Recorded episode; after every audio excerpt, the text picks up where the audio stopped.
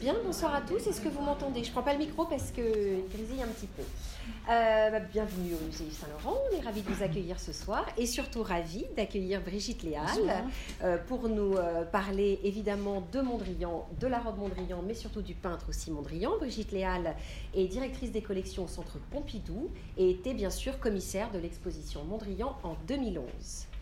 On voulait aussi euh, ajouter, j'ai mon petit papier, hein, pardon, euh, vous rappelez quand même que la prochaine conférence aura lieu le 17 avril, donc le mercredi 17 avril à 19h30. C'est Sophie Lemayeux qui est historienne de la mode et qui abordera l'hommage d'Yves Saint-Laurent à la mode. Et vous rappelez également que la boutique est ouverte juste après la conférence. Voilà. C'est juste une dernière chose, veillez à bien éteindre vos téléphones portables pour pas qu'il y ait Comme je viens de le faire. Avec les micros. Voilà. Bonne conférence, et merci beaucoup Merci, merci.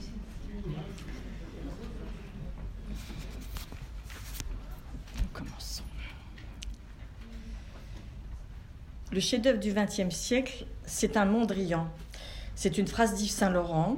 Vous voyez ici la fameuse robe de cocktail courte en jersey de laine écrue, incrustée noir, rouge, jaune et bleu, qui fait l'affiche de l'exposition que vous avez dû déjà découvrir en ses murs la plus célèbre robe Mondrian d'Yves Saint-Laurent. Cette phrase d'Yves Saint-Laurent, elle en dit long d'abord sur la culture de ce remarquable collectionneur qui avait, selon Pierre Berger, son mentor, l'œil absolu, l'œil de l'amateur au sens noble du terme et du grand créateur dont les vêtements ont véritablement incarné notre époque. Dans un pays, la France, où Mondrian est longtemps resté incompris, voire inconnu, et l'abstraction géométrique en général totalement sous-estimée, l'opinion tranchée de Yves Saint-Laurent est originale, audacieuse et totalement contraire au goût français traditionnel. Elle montre déjà sa parfaite compréhension de la modernité. Son choix assumé de s'emparer de l'esthétique de Mondrian pour lancer un style Saint-Laurent qui soit synonyme de rupture avec le passé et de pure nouveauté reflète également plus largement ses intuitions concernant les bouleversements que l'on peut vraiment qualifier d'idéologiques, bouleversements considérables de l'après-guerre. Car le détournement opéré par Yves Saint-Laurent des archétypes néoplastiques, la nouvelle, la nouvelle plastique mise au point par Mondrian, fondée sur la grille noire et l'utilisation des couleurs fondamentales, rouge, bleu, jaune, en aplat sur fond blanc, dépasse bien sûr l'usage assez conformiste de l'art fait en général par les arts décoratifs et la haute couture, qui se contentent en fait souvent de reproduire ou de s'inspirer, plus ou moins superficiellement, de motifs et de couleurs, en négligeant d'aller au cœur de ces concepts esthétiques. Vous le reconnaissez, c'est bien Yves Saint-Laurent, Ruspontini, euh, dans le premier rue Spontini, dans le 16e arrondissement, qui abritait la première maison de couture. Yves Saint-Laurent, né en 1936 à Oran, donc il avait à peine 30 ans quand il a fait, après son passage chez Dior, son vrai démarrage en tant que créateur indépendant, très jeune donc. Et avec ses robes Mondrian, le jeune créateur a non seulement inventé ce que l'on peut appeler une sorte de vêtement image, je trouve c'est une formule très parlante que je reprends à Roland Barthes, au système de la mode, le fameux, écrit de, de Roland Barthes, qui est d'ailleurs contemporain de la création de cette robe. Vêtement image, c'est-à-dire un signe visuel au fond, choc, équivalent aux images contemporaines dont il avait compris la toute-puissance et l'omniprésence dans l'espace social c'est véritablement Yves Saint-Laurent, avec ses robes Mondrian, qui a propulsé l'utopie de Mondrian. Vous voyez, le parallèle est assez intéressant entre l'image d'Yves Saint-Laurent dans son atelier et celle de Mondrian dans son propre atelier de la rue du Départ à Paris. Euh, c'est une image qui reflète aussi peut-être une espèce de parallèle qui serait à faire entre la personnalité du jeune créateur et de Mondrian, homme timide probablement, en tout cas, c'était le cas de Mondrian, et je crois que les témoignages, notamment de, Catherine Deneuve ou de Pierre Berger, euh, parlent toujours de, Saint-Laurent comme d'un homme timide, introverti, réservé, exactement comme l'était Mondrian. Donc il y a eu aussi sans doute de la part d'Yves Saint-Laurent une sorte d'empathie euh, pour l'artiste Mondrian que vous voyez ici dans son atelier de la rue du départ sur une très belle photographie de la photographe Roger André, un peu, un peu guindée, compassée, euh, devant ces tableaux et notamment devant le tableau en haut sur le chevalet qui est celui qui appartient aujourd'hui à la collection du Musée national d'art moderne. Le génie de d'Yves Saint-Laurent, c'est d'avoir véritablement compris le sens même de l'idéal néoplastique de Mondrian, celui que Mondrian avait exprimé dans un de ses textes manifestes, Le Home, la rue, la cité, publié dans la revue Vouloir en 1927, qui, à cette époque d'idéal collectiviste, théorisait en fait l'évolution du tableau, détail, microcosme, à l'univers macrocosme. Et Yves Saint-Laurent a propulsé cet idéal de, Mondrian dans notre époque en faisant le choix très volontaire, très pensé d'une sorte de simulacre, non pas une copie ou une imitation d'un tableau euh, de Mondrian ou même de la formule de Mondrian, non, véritablement, c'est l'idée du simulacre porté, démultiplié, c'est-à-dire démocratisé, qui incarne définitivement le corps moderne, la femme moderne, le monde moderne. En ce sens, en paraphrasant Yves Saint-Laurent, on pourrait dire le chef-d'œuvre du XXe siècle, c'est un Mondrian d'Yves Saint-Laurent. Yves Saint-Laurent a lui-même raconté la genèse de ses robes Mondrian. Ici, vous voyez ce modèle très célèbre sur un mannequin. Il a situé la genèse de cette robe dans une perspective totalement freudienne, proustienne même, puisqu'elle renvoyait à sa mère, à sa propre mère et à ses souvenirs d'enfant. Mais il l'a aussi situé dans le contexte très iconoclaste des années 60, des 60s. Je cite l'excellente biographie du catalogue de l'exposition Yves Saint-Laurent présentée en 2010 avec le succès que l'on sait au Petit Palais à Paris. Un soir, sa mère lui offrit un livre sur Mondrian et c'est en le feuilletant qu'il entrevit ce que devrait être la mode en 1965 et ce qu'il allait faire. Yves Saint-Laurent. J'ai soudain compris que les robes ne devaient plus être composées de lignes, mais de couleurs. J'ai compris que nous devions cesser de considérer un vêtement comme une sculpture et que nous devions, au contraire, le regarder comme un mobile. J'ai compris que jusqu'alors la mode était raide, et qu'il fallait dorénavant la faire bouger. L'aveu de cette révélation, recueilli dans un entretien pour Candide en août 1965, nous rappelle jusque dans le terme très précis de mobile l'expérience vécue par un autre artiste, le sculpteur américain Alexander Calder, que vous voyez ici, photographié par Marc Vaux dans son atelier rue de la Colonie à Paris en 1931, dans son incroyable fouillis euh, de sculptures en cours ou à faire, des sculptures en fil de fer. L'origine, en fait, de tous les mobiles, de toute cette sculpture presque immatérielle, sculpture du vide, de, de Calder, il l'a reconnu lui-même dans son autobiographie publiée en 1966. Son atelier, l'atelier de Mondrian, était très excitant et les murs entre les fenêtres étaient tapissés d'expériences osées. Des rectangles de carton de couleur maintenus par des punaises. Je suggérais à Mondrian que ce serait peut-être très amusant de faire osciller tous ces rectangles. Et lui, d'un air très sérieux, répondit Non, ce n'est pas nécessaire, ma peinture va déjà très vite. Phénomène optique. Cette seule visite me fit ressentir le choc, ce choc qui pour moi a tout déclenché. Et maintenant, je savais que je voulais peindre et travailler dans l'abstrait. Peindre et travailler dans l'abstrait. Travailler dans l'abstrait, c'est ce que fait Yves Saint-Laurent en 1965, soit quatre ans avant la première rétrospective Mondrian montrée à Paris à l'Orangerie des Tuileries, donc en 1969. Je dis ceci pour démonter le, mythe qui est parfois répété que, au fond, euh, c'est cette exposition qui aurait déclenché euh, le goût euh, pour Mondrian à Paris, où il faut bien dire que même en 1969, en dehors des spécialistes et des historiens d'art, lui qui avait toujours, qui a passé l'essentiel de sa vie à Paris, était encore un inconnu.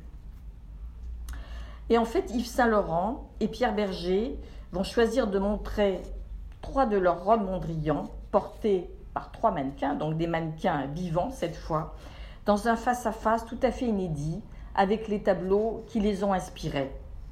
C'est là être pionnier dans l'histoire du goût, d'une part, mais aussi dans l'histoire de la communication, de la publicité, disait-on alors.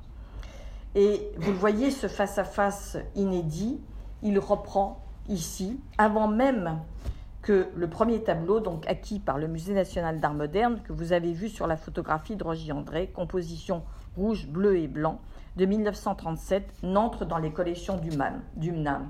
Donc cette connaissance de Mondrian, euh, Yves Saint-Laurent ne pouvait pas l'avoir dans les musées français, ni même dans d'autres collections françaises. C'est vraiment la reproduction et puis sa culture personnelle et celle de Pierre Berger, bien sûr, qui ont été, qui ont constitué euh, le choc déclencheur euh, de cette collection. La collection automne-hiver du jeune couturier, automne-hiver 1965. Pour mémoire, rappelons que la maison n'est créée sous la houlette de Pierre Berger qu'en 1961 et la première collection avait été dévoilée le 29 janvier 1962 au 30 bis rue Spontini. Cette fameuse collection, dite collection Mondrian, va faire défiler non pas une, mais 26 modèles que l'on appelle dans la terminologie des maisons de couture 26 modèles prototypes de robes Mondrian en jersey de laine écru, incrusté de noir, de rouge, de bleu, de jaune. Vous avez ici cette présentation extraordinaire d'ailleurs euh, que vous pouvez découvrir au sein même de, cette maison euh, de quatre modèles de la robe Mondrian, donc quatre modèles, vous le voyez, extrêmement différents, qui reprennent évidemment le principe de la grille modulaire du, modulaire du néoplasticisme, donc grille noire sur fond blanc avec alternance de plans de couleurs rouge, jaune ou bleu, ou parfois de non-couleurs, donc il y a vraiment le respect des codes néoplastiques. Et bien sûr, c'est cette, euh, cette tension en fait dialectique entre les couleurs et le plan qui crée aussi ce dynamisme et ce choc visuel. À côté, vous le voyez, deux autres robes inspirées euh, par la peinture de Serge Poliakov, puisqu'il y avait aussi, à côté de ce défilé de robes Mondrian, d'autres robes inspirées par Poliakov, ce qui est souvent passé sous silence. Grâce aux extraordinaires archives que j'ai découvertes, archives et documentations qui sont conservées euh, dans le musée Yves Saint-Laurent, qui, euh, qui, fonctionne comme un musée à part entière, avec euh, non seulement l'extraordinaire collection de, vêtements et de, vêtements prototypes, mais aussi avec une très, très, très importante collection patrimoniale euh, de photographies, de dessins, de maquettes que vous découvrez ici euh, sur ces murs. Euh, donc à ce, à ce fonds patrimonial qui conserve toutes les archives de la maison, nous pouvons connaître en fait la genèse de ces modèles et aussi la façon dont elles étaient présentées à l'époque. Donc je, comme vous allez retrouver, ou vous avez déjà reconnu ces images dans l'exposition, je les fais défiler très, très vite. Photos noir et blanc, modèles posés comme on les faisait poser euh, à l'époque et qui vous montre toute la variété de ces modèles. Parfois, en dehors des robes, il y avait aussi des accessoires comme ces petits casques, les gants.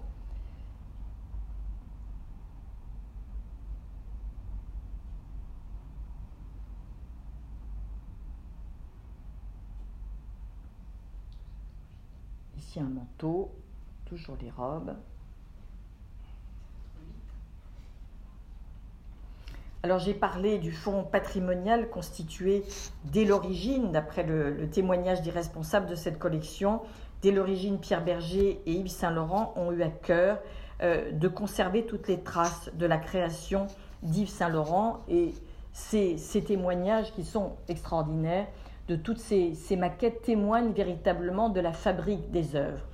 Euh, grâce à tous ces dessins qui nous permettent d'une part de voir euh, le, talent de dessinateur et de créateur euh, d'Yves Saint-Laurent, mais aussi tout le travail préalable à la création d'un modèle avec les échantillons de, de tissus. Il y a bien sûr aussi tout l'inventaire, la numérotation, les détails aussi de chaque œuvre. Le, nom aussi des, des, couturières qui réalisaient chaque modèle. Et vous voyez en fait toute la variété, la complexité de cette collection qui, à partir euh, de ces dessins, sont réalisés en fait extrêmement vite, en très peu de temps.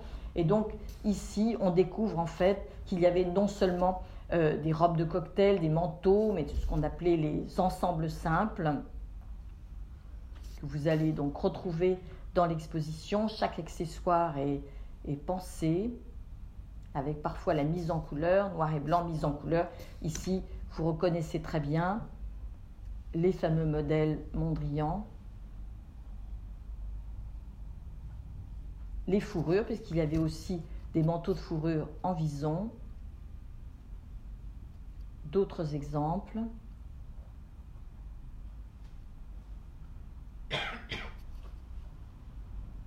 Et puis, pour le soir long, bien sûr, puisqu'il y avait aussi des robes du soir Mondrian longues. Et sur la droite, vous reconnaissez la fameuse robe de mariée qui terminait le défilé, cette robe de mariée absolument inédite dans sa, conception, euh, et que l'on retrouve d'ailleurs dans la présentation de cette exposition en laine, une espèce de, de babouchka, une sorte de, de, cocon très symbolique d'ailleurs, euh, en laine et en, ruban de, satin blanc. Ici donc détail sur un modèle long. D'autres exemples de tissus. Ce sont quelques exemples. Voilà. Et puis bien sûr, les chapeaux, les casques, Donc ça vous donne euh, l'importance en fait de, ce fonds patrimonial qui permet véritablement aux historiens, euh, d'ailleurs aux spécialistes de cette maison, de pouvoir conserver et reconstituer en fait la genèse de leur patrimoine et aussi euh, aux historiens de la mode de véritablement pouvoir comprendre l'élaboration de cette collection. Si dans les catalogues, les robes Mondrian portent le nom de robes de cocktail, avec leur coupe géométrique, leur couleur franche, elles renvoient plus au monde de la rue et de la publicité qu'au cercle étroit et suranné d'un cocktail. Yves Saint-Laurent le dit lui-même à ce moment-là, dans une interview.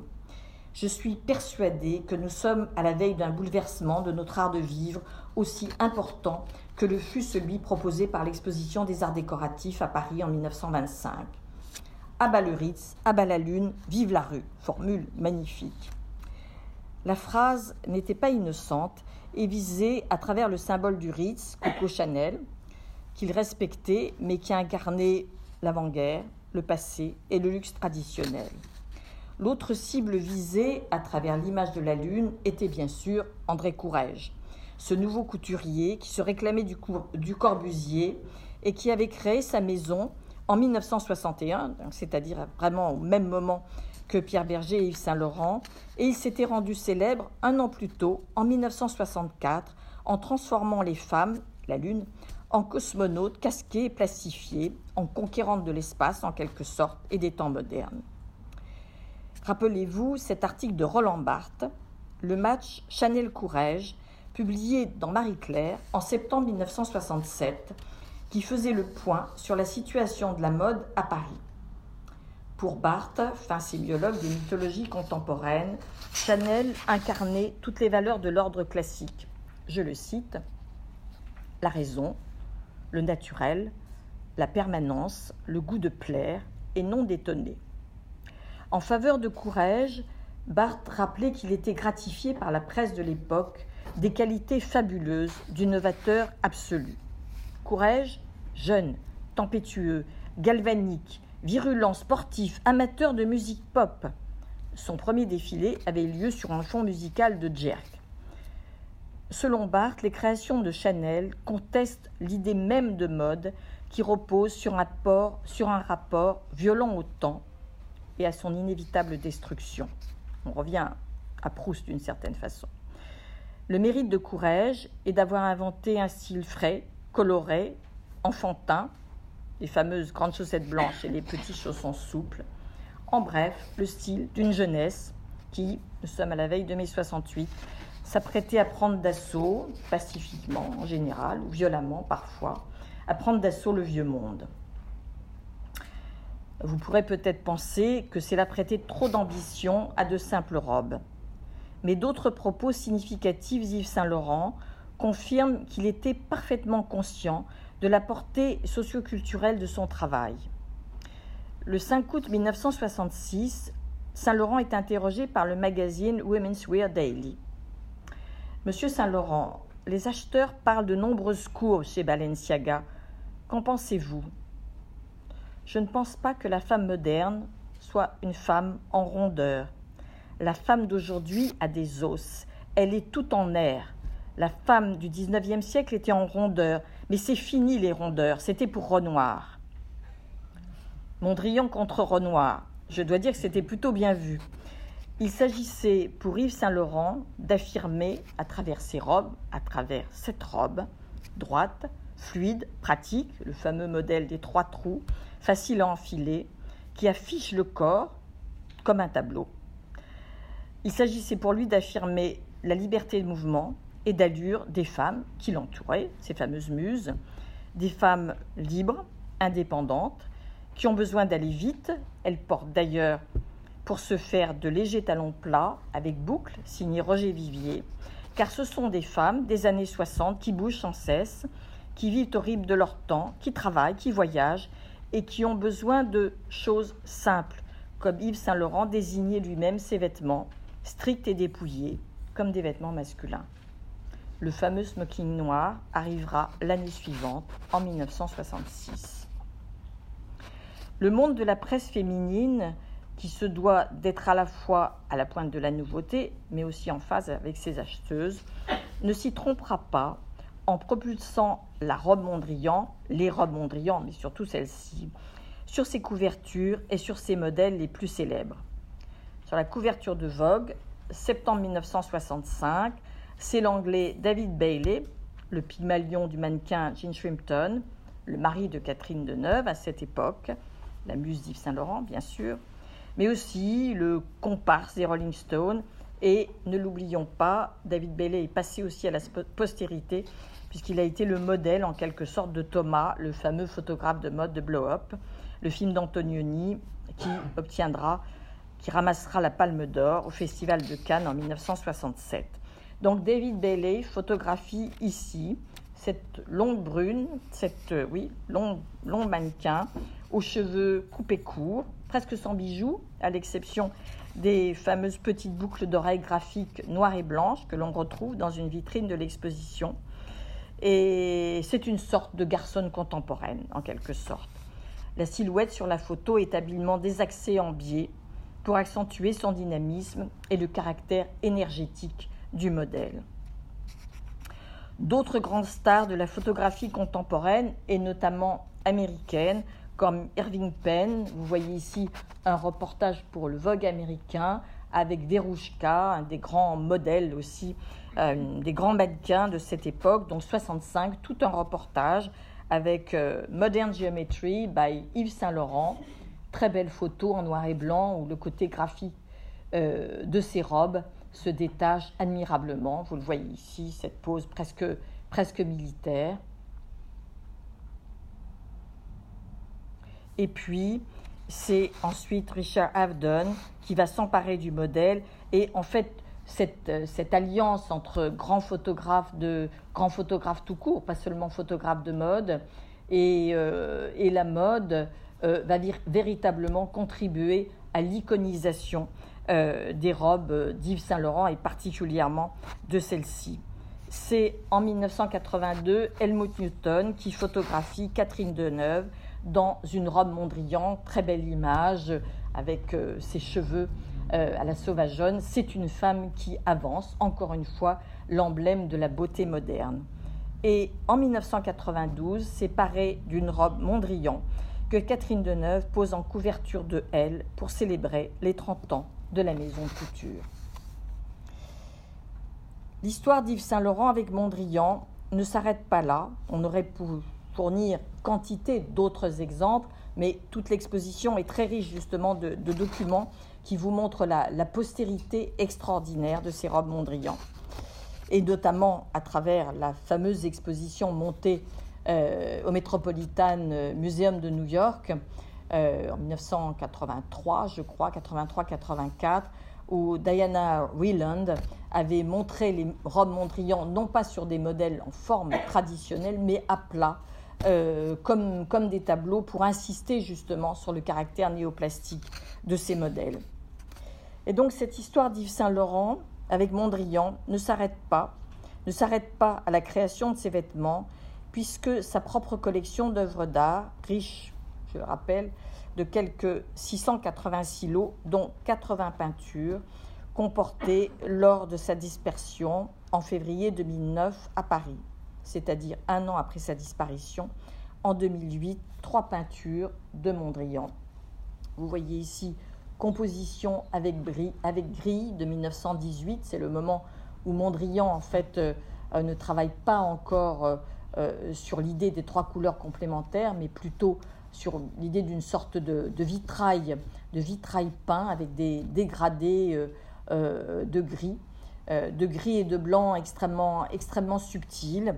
Et puis, vous avez aussi Composition 1 de 1920 c'est vraiment un des tableaux iconiques euh, du système néoplastique qui est mis en place là par, euh, par Mondrian, avec encore, encore une fois, euh, il en est encore au dégradé de gris, ce n'est pas encore le, blanc qui, qui, sert de fond à ce travail sur la mise en place de la grille et des rectangles de couleur pure. Et enfin, cette dernière composition euh, composition avec bleu, rouge, jaune et noir de 1922. Euh, tableau où là, il y a vraiment la mise en place définitive du système néoplastique, c'est-à-dire euh, le fond blanc, les grilles, et puis les plans de, couleurs qui, selon les variations, sont plus ou moins épais ou finissent presque par disparaître, à être marginalisés en fait le long du cadre. Ce tableau il est devenu très célèbre aussi puisqu'il a été acquis par le Louvre Abu Dhabi, où il se trouve présenté d'ailleurs euh, actuellement.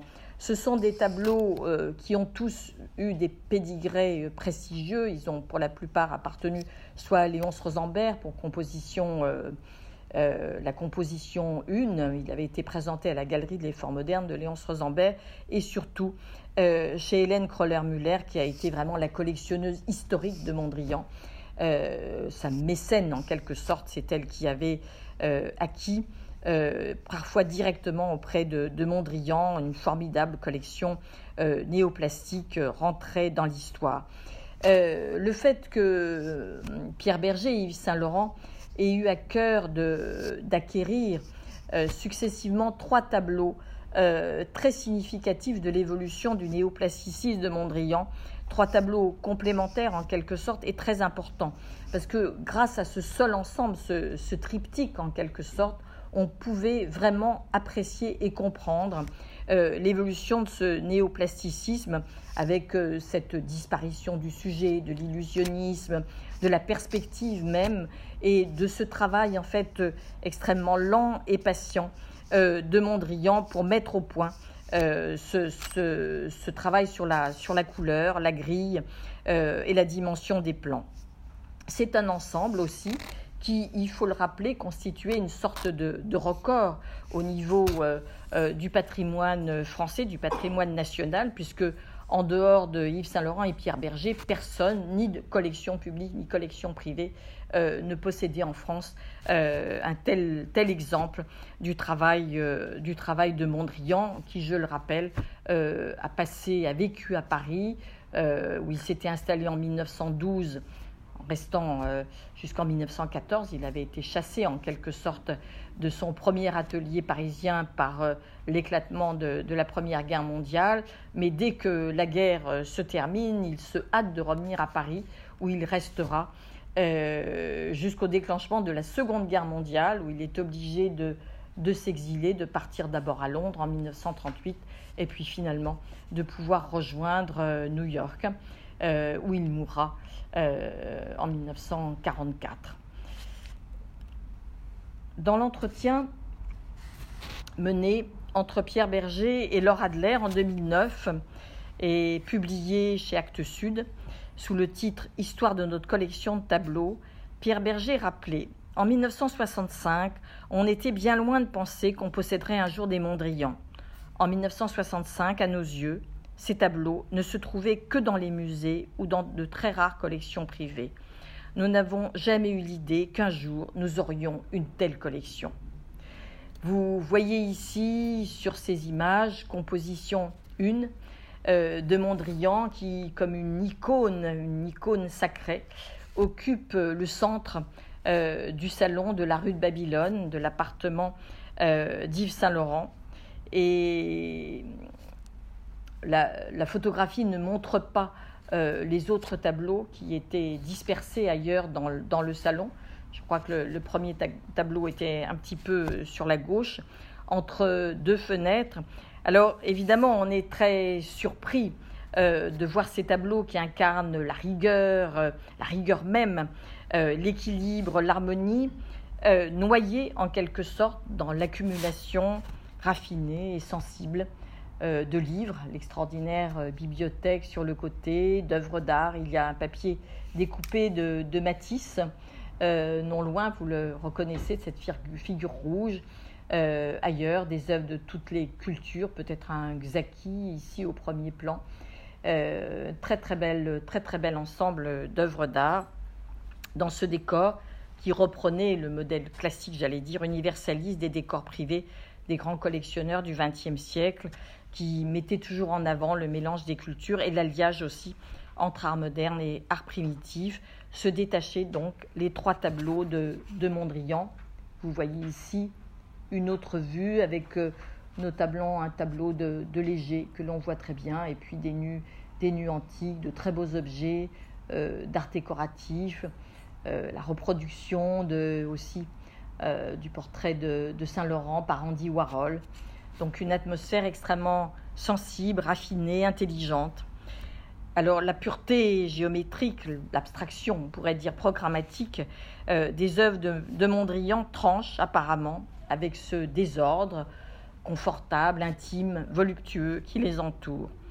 Pourtant, je dirais, et vous devez le sentir même à travers euh, l'artefact de ces reproductions, que dans la tension entre la sensibilité, la rigueur et l'aspiration à une libération de la vision et à l'harmonie universelle qui habite ces tableaux de Mondrian, je dirais que c'est bien le sens même de l'ambition, de l'idéal porté par Yves Saint-Laurent que l'on reconnaît, celui incarné par ce portrait du créateur par Jean Lucieff en 1971, portrait qui fit scandale à l'époque par la nudité affichée. Mondrian ne porte que ses célèbres lunettes, nudité d'ailleurs d'autant plus paradoxale pour un créateur de vêtements. Mais je trouve que cette image, elle incarne paradoxalement aussi un idéal commun entre Mondrian et Saint-Laurent, celui d'une part d'une liberté radicale et aussi du réenchantement du monde par la beauté. Merci.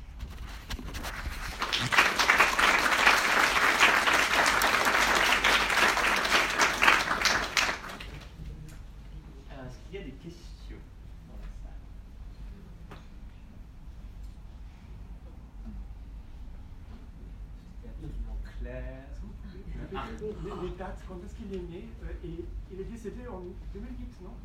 Il est en 2008. Exactement. Oui, oui. Quand est-ce qu'il est né? Il est né en 1936. il était tout jeune euh, quand il a créé cette collection. Et il a commencé tout jeune euh, chez Dior, 25 euh, ans, sorte de, prodige. Je voulais vous demander quelle peinture Mondrian peignait avant ces tableaux caractéristiques qu'on connaît. Je ne connais pas du tout sa peinture d'avant. Alors Mondrian, il a commencé comme un peintre traditionnel, très jeune, formation académique, euh, et il a commencé comme un peintre de l'école de La Haye, avec des sujets euh, typiquement néerlandais, des paysages très sombres, euh, souvent sur bois, représentant les canaux, les arbres, etc. Ça, c'est les débuts, la formation. Et ensuite, il a véritablement porté une œuvre symboliste, alors très imprégnée par ses croyances euh, dans la théosophie, euh, son spiritualisme. Il a toujours été travaillé en quelque sorte par une vision un peu mystique du monde que l'on reconnaît d'ailleurs par sa mystique de l'abstraction. Alors c'est une œuvre où le, le, thème de l'arbre et du canal, en fait, déjà incarne une sorte de figure christique, cette, ce croisement, cette, qui est d'ailleurs postérieur au fameux, fameux arbre de, de Monet, euh, vous savez, les alignements de, peupliers, de Monet, qui bon, euh, sont traités par Monet dans une veine impressionniste, mais où il y a déjà une espèce de, rapport entre le fond et la forme qui préfigure l'abstraction aussi. Monet est véritablement aussi un des, un des pionniers de l'abstraction en ce sens. Mais transfiguré par Mondrian, par des couleurs tout à fait euh, étincelantes. Mais il reste, jusque dans les années 10, euh, dans l'idée de, l'arbre comme figure symbolique euh, du lien entre la terre et le ciel, euh, de la nature et de la recherche de l'harmonie. D'ailleurs, il y a des tableaux où l'arbre est seul, de plus en plus décharné. Il y a une espèce de processus de décantation, en quelque sorte, entre le motif illusionniste qui, peu à peu, en fait, devient une sorte de grille euh, de grille formelle. Il y a un double travail, à la fois formel et spiritualiste, euh, qui opère chez Mondrian et qui, euh, peu à peu, va être aussi porté dans les années 10-12 par ce qu'il connaît, ce qu'il appréhende du cubisme. avec justement ce, ce, rapport de plus en plus, cette transformation en fait du motif illusionniste en motif géométrique. Alors c'est une très très lente progression euh, et puis il va finir par trouver, élaborer sa propre création unique. Euh, c'est le néoplasticisme qu'il va théoriser en fait euh, dans quantité d'écrits, puisque c'est comme Kandinsky, un peintre théoricien. et il invente en fait son propre système de représentation. Et, en inventant son propre système de représentation, il invente aussi l'abstraction géométrique. Et, je crois que Mondri, euh, pardon, Yves Saint-Laurent, qui était un homme fin, cultivé, a compris aussi euh, ce rapport euh, spirituel, cette recherche d'harmonie qu'il y avait chez Mondrian. qui a eu l'ambition, enfin je l'ai dit, cette espèce d'utopie de transformer le monde par la couleur. Euh, une utopie partagée dans les, années 20 et 30. Il y avait toutes sortes d'utopies, certaines mortifères, mais d'autres au contraire. Euh, c'est le Corbusier qui imagine un monde euh, transformé par le plan et la couleur. L'utopie de, de, Montrian, c'était une utopie humaniste. comment l'art peut transformer la maison, un idéal d'harmonie, comment la couleur peut illuminer notre quotidien, comment un ordre euh, non pas rigide et contraignant, euh, peut euh, effectivement s'incarner dans l'architecture et puis bien sûr être transplanté, pourquoi pas dans la mode, dans la rue. Et je pense que ce, message, au fond social, Mondrian, à travers ces modèles qui, bien sûr, étaient des modèles luxueux, de haute couture, mais qui ont été extrêmement, extrêmement copiés et qui ont, je crois, mais je pense que des spécialistes de la mode le diraient mieux que moi, euh, qui ont vraiment profondément transformé euh, le vêtement moderne, très simple, dépouillé, des couleurs fortes aussi. Euh, dans les années 60, au fond, c'était encore des couleurs très austères. Pour sortir, on portait une petite robe noire. la fameuse petite robe noire de Chanel, est complètement euh, bousculé par Yves Saint-Laurent. Mais je pense que cette, euh, cet idéal euh, de Mondrian, Saint-Laurent, avec son sens de la beauté, des couleurs, l'a vraiment porté et incarné. J'avais une petite question. Sait-on ce que Mondrian pensait de la mode et plus largement quel était son rapport au textile? Son rapport avec le style? Le textile, ça, je ne sais pas s'il y a eu un rapport avec le, textile chez Mondrian. Il, euh, bah, y avait la, matière, de, ses toiles, le choix de ses toiles, tout pour lui était important. Vous savez qu'il travaillait à plat. Euh, il reprenait aussi sans arrêt ses compositions. On le voit très bien sur les radiographies. Il mettait au point ses grilles euh, au fusain. Euh, lui, il était, Mondrian était en fait très attentif aussi à la vie sociale, parce qu'en dehors même de son enfermement dans sa tour d'ivoire de Montparnasse, on sait très bien que ses échappées, c'était d'aller à la coupole danser. Il adorait le jazz, il adorait la musique contemporaine, il aimait danser.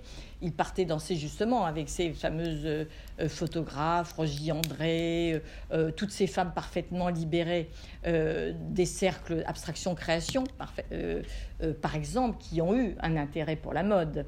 elle et je pense à Sophie Tauberharp, par exemple, qu'il connaissait très très bien. Et, et et donc, il a, il a vraiment, en dehors même de son travail expérimental, euh, c'était aussi un homme euh, qui a été euh, inspiré donc par le, par le jazz, par la vie sociale, par le rythme même de la vie moderne. c'est pour ça que sa transplantation à New York très tardivement a été pour lui une révélation, puisqu'il a, il a découvert à New York vraiment la ville dont il rêvait, une ville, un échiquier, clignotante de lumière, euh, et puis euh, des femmes déjà encore euh, plus modernes que celles qu'il pouvait connaître à Paris, et puis toujours ce rythme soutenu d'une ville qui ne dort jamais. C'était déjà le cas à New York dans ces années-là.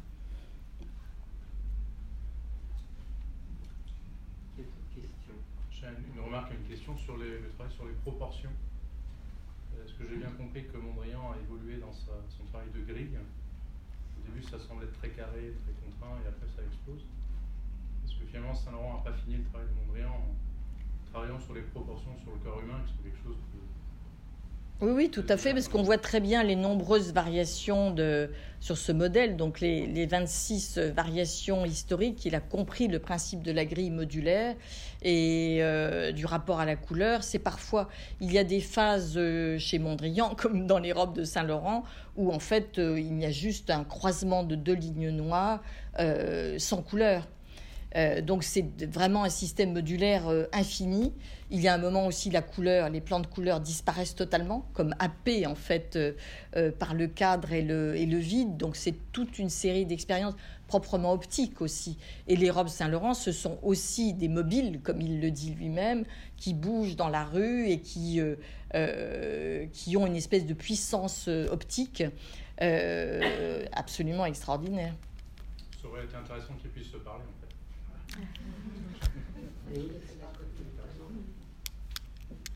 Parle avec quelques ouais. années ça, aurait intéressant, ça aurait été intéressant que Mondrian nous dise s'il aimait la robe Mondrian. Oui,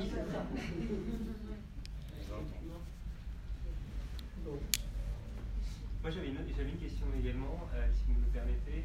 Euh, donc vous avez, vous avez dit que, que euh, la rétrospective, la première rétrospective Mondrian en France était en 69. Oui. Mais en 65, euh, comment on connaissait Mondrian? Alors peut-être pas qu'en France, mais à l'étranger, est-ce qu'il y avait eu des publications? Est-ce qu'il y a eu des expositions peut-être aux États-Unis? Euh, Par qui était collectionné Mondrian? Est-ce que c'était dans, des musées euh, américains essentiellement ou ailleurs? Alors les, grandes collections Mondrian en Europe, c'est les musées néerlandais, mhm. évidemment. le musée de la Haye, enfin bon, là où il y a eu aussi beaucoup de collectionneurs dès le, dès le début. Et puis, euh, Mondrian à Paris, l'atelier, c'était évidemment une tour d'ivoire, mais en fait extrêmement fréquenté. Toutes les photographies que l'on voit, les témoignages, les correspondances, il avait, euh, euh, il, accueillait en fait, et de plus en plus, dans les années 30, une foule de collectionneurs, beaucoup de femmes, des héritières, en fait, des grandes héritières américaines, euh, fascinées, en fait, visiblement par, euh, par le personnage. Il avait un côté gourou, quand même, euh, Mondrian. Et en fait, l'une amenait l'autre, et elles ont acheté, pour rien, il faut bien le dire, dans les années 30, toutes sortes de, tableaux. Il n'y avait pas de, de marchands, Mondrian. C'était vraiment les collectionneuses, parce qu'en fait, ce sont presque uniquement des femmes. Euh, qui venaient dans son atelier et qui ont acheté, et voilà, qui, euh, qui ont acheté euh, quantité de, de, tableaux qui se sont retrouvés au fil des successions dans, par achat ou, par, ou par legs ou donation dans les plus grandes collections américaines. Bien sûr, c'est le MoMA à New York, le Met, mais enfin, le MoMA a une a une très très belle collection. Et quand Mondrian est décédé à New York, sans enfant, sans famille, il a confié au jeune, artiste américain Harry Holtzman euh, qui est devenu son héritier, son successeur, tout ce qui restait euh, dans son atelier, plus la gestion de, ses, archives. Et euh, Harry Holtzman a publié les premiers écrits de Mondrian. Beaucoup d'écrits en français d'ailleurs, en néerlandais, mais aussi beaucoup d'écrits en français.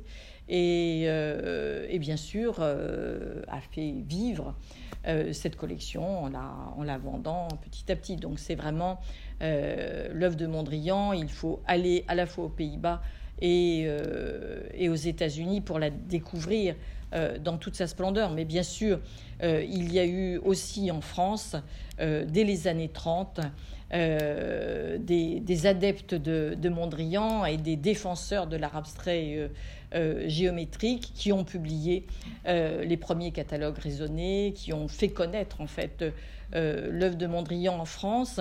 Euh, que l'on ne connaissait en fait que euh, par, euh, par les reproductions, sauf pour ceux qui pouvaient aller aux États-Unis. Il y a eu une espèce de réticence, même quand, on le sait par nos archives au NAM, Sonia Delaunay, par exemple, a essayé de faire acheter au Musée national d'art moderne à la fois des œuvres de, de Malevitch par ses réseaux russes et des œuvres de Mondrian.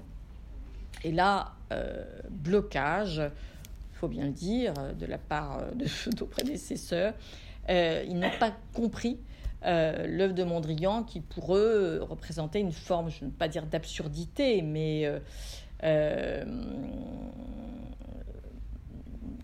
ce n'étaient pas des défenseurs de l'art abstrait. Il faut dire aussi que même après-guerre, André Malraux, qui, Dieu sait, ça a été un immense ministre de la Culture et un grand historien d'art, mais il n'aimait pas Mondrian. Donc il, bloquait toute tentative d'acquisition, euh, ce qui n'a guère fait avancer les choses. Euh, et puis, il y a eu quand même, euh, dans les années 60-70, une galeriste à Paris, très célèbre, Denise René, qui a été la seule à défendre l'art abstrait géométrique, et avec énormément de, de succès, de passion d'entre gens, et euh, aussi à présenter, au hasard de quelques expositions, plus de dessins d'ailleurs que de, de tableaux, mais il lui est arrivé de montrer des tableaux de Mondrian.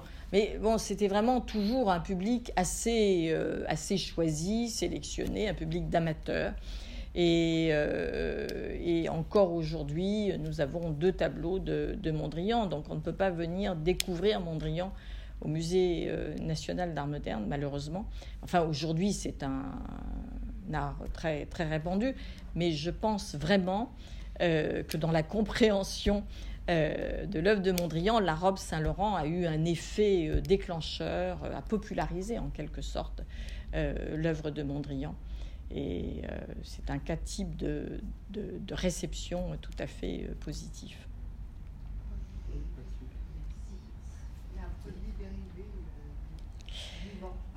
Oui, mais bon, les produits dérivés, c'est toujours des déclinaisons plus ou moins hasardeuses. Et voilà, il y a euh, un pot, un verre. Là, de la part de Saint-Laurent, c'est une création à part entière.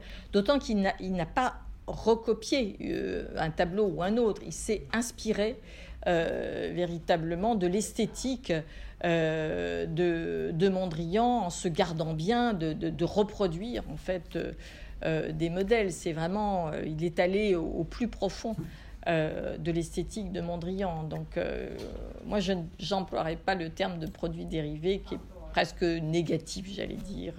Et, peut-être, si je peux me permettre, ce qui est intéressant, c'est que dans le programme de collection qui était donné donc, aux euh, aux acheteurs, à la presse qui assistait au défilé. Euh, en fait, la description de chaque modèle euh, est intéressante, mais elle est décrite de manière textile, donc c'est une robe de jersey, etc. Mais à aucun moment n'est cité Mondrian dans la description de la robe du programme. oui, c'est vrai. Par respect. Peut-être par respect, je, Peut... évidemment, tout de suite, oui. la presse est emparée et tout de suite a compris la référence oui. À, Mondrian, mais il y avait, voilà, c'était pas Mais c'est juste, oui. dans ces maisons, il n'y avait pas, il y avait pas de, de dossier de Oui. presse qui accompagnait la collection. Mais oui, parce que le- le- la création de Saint-Laurent a sa propre autonomie, en quelque sorte, par rapport à celle de, de Mondrian. Euh, même s'il euh, il reprend l'esthétique et, et je trouve que tous les modèles dont... euh, euh, toutes les esthétiques dont Saint-Laurent s'est inspiré ont justement, je pense, Rob Braque, etc. C'est qu'il en a fait autre chose. Il n'a pas re- repris, copié euh, euh, des œuvres, mais il a su comprendre la poétique en quelque sorte. Je pense à Braque, la poétique des oiseaux. et c'est là tout son tout son génie aussi. Il faut bien le dire. Merci beaucoup. Merci. Ah, il y a peut-être une dernière question, madame. Je voulais savoir si on retrouve encore sur le marché ou si c'est exceptionnel des robes Mondrian.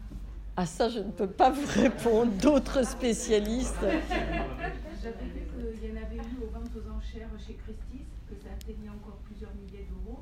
Et je voulais savoir si on en retrouve encore ou si c'est devenu rarissime. Certainement, C'est c'est très rare. très rare. C'est très rare. Mm. Et, et après, euh, il faut voir aussi euh, l'état de conservation des robes, puisque ce que, vous allez retrouver sur, euh, en vente aux enchères, ça va être en effet des robes de, de clientes, en particulier euh, des clientes, qui ont été, qui ont beaucoup portées. Euh, je sais qu'en effet, il y a une robe Mondrian qui est passée en vente il y a quelques années maintenant. Évidemment, la maison de vente était venue nous la présenter avant. Elle était complètement mitée, c'est-à-dire vous aviez beaucoup de, de, partout. Euh, elle est quand même partie à 8 000 ou 9 000 euros, alors que, enfin voilà, elle était, euh, je pense que c'était, enfin, euh, je pense que c'était c'était inexposable. Enfin, je veux dire, c'était, euh, on ne peut pas, on peut Non, pas on reprendre. l'aurait pas, on l'aurait pas Et acheté. nous, nous, on l'a pas Après, c'est aussi parce qu'on en a un certain nombre. Certes. mais non, mais c'est quand même assez rare sur le marché. Peut-être que les femmes qui les ont achetés euh, les portaient dans les années euh, voilà, 65. Donc on peut esti- Il y a peut-être encore des, des vestiaires qui seront à Oui, vendre ah, bien sûr, mais il y en a, et, et pour toutes les robes, hein, bien sûr. Mais après, il y en a peu en vente, alors que c'est une, d'ailleurs, une robe qui s'est beaucoup vendue. Oui, Voilà, je peux très vendue. dis. Les clientes les ont sans doute gardées euh, très longtemps. Après, comme le dit Olivier, c'est aussi un problème de conservation. C'est du jersey, ça vieillit pas toujours très bien. Il y avait eu en rive gauche euh, également, ou c'était resté quand on- Non, puisque la, le- la, la rive gauche, euh, la rive gauche est créée en 66, en septembre 66, donc un an après. Il y a eu une copie qui a été faite aux États-Unis, puisque le patron avait été vendu en 65 euh, chez Altman. Ah oui, je l'ai lu et je l'ai porté, porté jusqu'à l'usure. Mais c'est une erreur jusqu'à l'usure. plus copié hein, dans le monde. C'est une erreur qui a été vraiment Mais là, je pense que Saint-Laurent et Chanel avaient vendu aussi deux patrons chez Altman.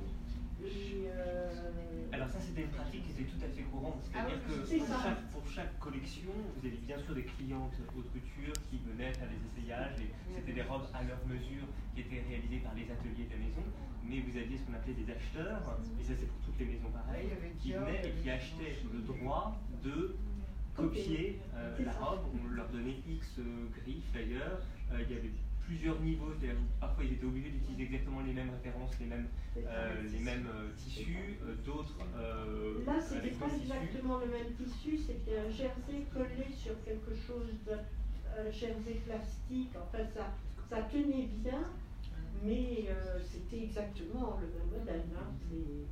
Mais ça sortait pas les ateliers. Non, ça c'est sûr. Donc ça n'était pas une vraie robe Mondrian. Mais c'est euh, Mais c'est très intéressant. Non mais même nous, on aime beaucoup voir ces modèles. C'est intéressant de les voir, voir comment c'était fait. Oui, c'est pas trop Oui, malheureusement, je euh, ne peux pas garder parce qu'elle Bah, partait J'allais en vous poser la question. Ah oui, parce qu'on était très intéressés tout d'un coup. On accepte les donations. Je la donne. Bon, bah, merci beaucoup. Merci, merci.